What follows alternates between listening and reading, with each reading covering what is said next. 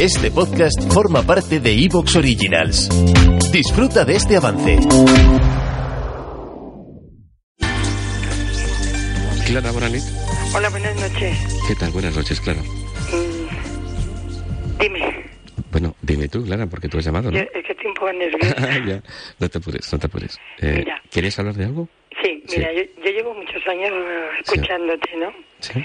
Entonces ahora en mi vida ha pasado un caso que, que me ha sacado de, de donde yo estaba metida, ¿no? De una vida normal, bonita, con ilusiones, ¿no?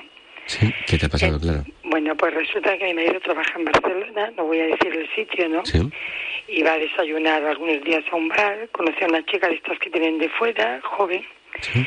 Eh, esta chica buscaba trabajo, no tiene papeles, él se ofreció a buscarle trabajo, que él solamente Sí. es un empleado, pero bueno, es muy buena persona, pero a veces yo creo que tampoco se tiene que ser tan buena persona, ¿no? Sí. Bueno, total, que la cosa, pues se ve que ella se ha enamorado de él y él también se ha ilusionado con ella y han tenido un rollo, dijéramos, mm, solamente de palabras, ¿no? Ya. Según me dice Eso es ¿no? lo que te ha dicho él. Sí. Pero claro, yo le he visto unos mensajes en el móvil muy fuertes de ella él, ¿Qué decían los mensajes, Clara? ¿eh? ¿Qué decían los Bueno, mensajes? Lo, que pues- se, lo que se puede repetir, ¿eh? Bueno, pues Sí. él fue, dijéramos, fue a Madrid en septiembre, a últimos de septiembre fue, no, en octubre, en octubre, primero de octubre.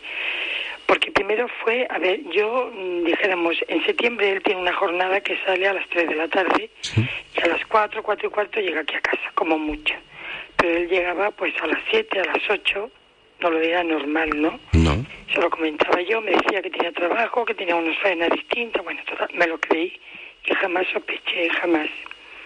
Entonces, en octubre, un día se me fue aquí, que estábamos comiendo a mediodía, se me fue sobre las cuatro con un amigo. Bueno, lo voy a reducir porque está arriba, no quisiera que me escuchara, porque ya hemos tenido bastantes jaleos gordos.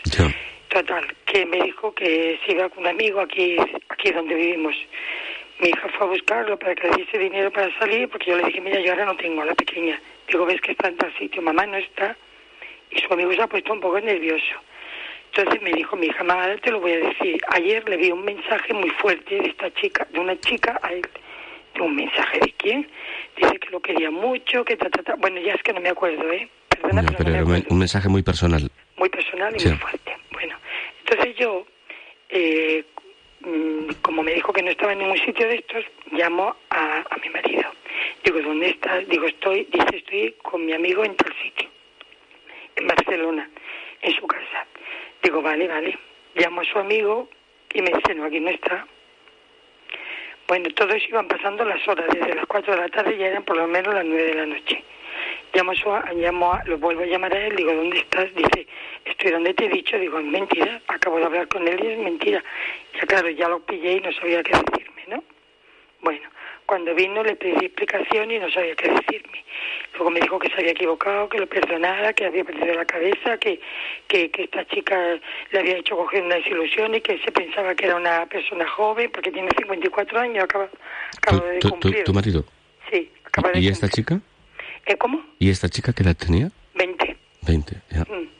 Bueno, que me dice unas cosas muy fuertes, que me, vuelva, me ha vuelto loco, porque claro, son muy dulces, te, te embrujan. Digo, a ver, pero tú no me quieres a mí, te, puede- te queda más que nada en el mundo. Digo, pues entonces, es que si una cosa te hace daño, corta, corta y fuera. Total, tenemos unas jaleos muy fuertes, incluso el, do- el sábado le dio taquicardia, estuvimos ingresados, dice que es mi culpa, que no paro de acusarlo y de decirle cosas. Es que, mm, perdona Luis, pero no me sale la mitad de la cosa, además estoy muy nerviosa, ¿eh?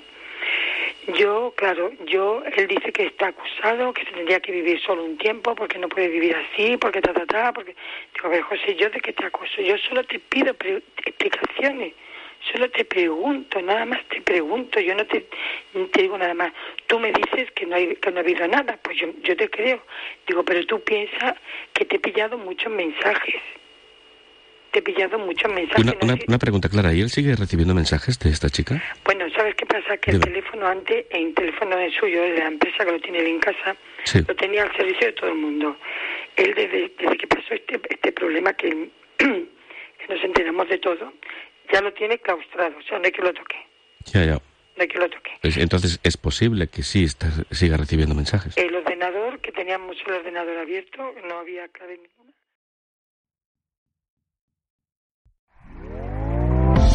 ¿Te está gustando lo que escuchas? Este podcast forma parte de Evox Originals y puedes escucharlo completo y gratis desde la aplicación de Evox. Instálala desde tu store y suscríbete a él para no perderte ningún episodio.